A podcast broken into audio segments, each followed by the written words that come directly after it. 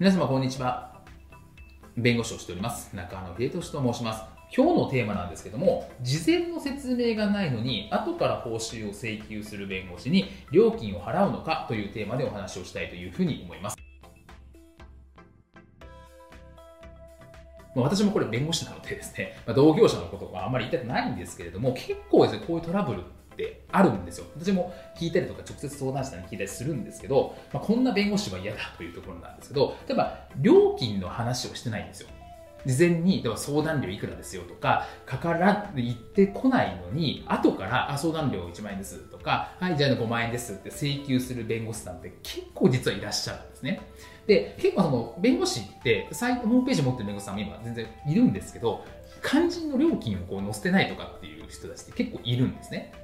で、まあ、載せないのはいいんですけど、事前の説明みたいなものもなく請求をされるっていうケースで結構あるんですよ。で、まあ、弁護士っていうと、なかなかこうですね、資格みたいなことがあるので、まあ、言われると払っちゃう方もいらっしゃるんですけど、これって払わなきゃいけないんですかって結構聞かれるんですね。で、まず大前提として、弁護士に対して、まあ、法律相談とか訴訟を依頼するとかっていうのは、これ、委任契約になります。で、委任契約の場合はですね、これ、原則、特約がなければ、委任者に報酬を請求できないんですよ。つまり、原則は無報酬なんです、委任契約っていうのは。で、特約といっても契約で料金を定めて合意をして初めて請求ができる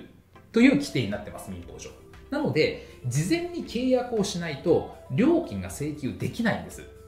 ですね。なので、契約っていうのは一方的ではなくてお互いの合意です。法律相談料1万円です。いいですか？いいですよ。という合意があって初めて弁護士はその相談料を請求できる。訴訟のお金を請求できるという話になるわけですね。だからこれは本当に注意しなきゃいけないと。で、あとは、これ弁護士職務規定というのが実はあって、弁護士は事件を受任するときはですね、見通しとか処理の方法、あと弁護士報酬とか費用について適切な説明をする必要っていうのがある。これ書かれてますと。いうところなわけですし、ちゃんと契約書とかをやりましょうみたいなところも書かれています。なので、まあ、結論から言うとですね、聞いてないと。えー、で、後から請求する弁護士に対しては、んなもん払わねえよと言って全然問題ありませんという話なわけですね。なかなかこう同業者のですね、ここで言っていいのかよくわかんないんですけど、まあ、これは本当に、えっと、払わなくていいです。で、実際弁護士職務規定にも書いてますと。です言ったように、えーね、そう言われたら、いや、委任契約ですよねと。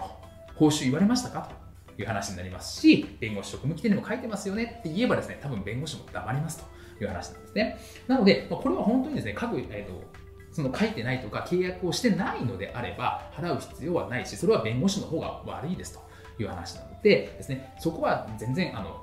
遠慮なく言っていただいて大丈夫ですというところですね。ちなみにうちの事務所はちゃんとホームページにも料金を書いてますし、えちゃんとあのやるときは事前に、え、見積もりをしてですね、お互い納得の上で契約書とかも書いていますというところで、安心してですね、ご利用いただければと思いますという宣伝でしたという話になりますというところなので、まあ、あの、それはちょっと置いといてですね、本当にこういうトラブル実は多いので、それに対してはきちっとあの契約をやっぱり結ぶというか、弁護士さんに頼むときはですね、ちゃんとですね、いくらですかとかって確認をするっていうのも、ま、大事かなというふうに思いますので、そこはですね、ちゃんとま合意を取るようにしてください。本日も動画をご覧いただきましてありがとうございました。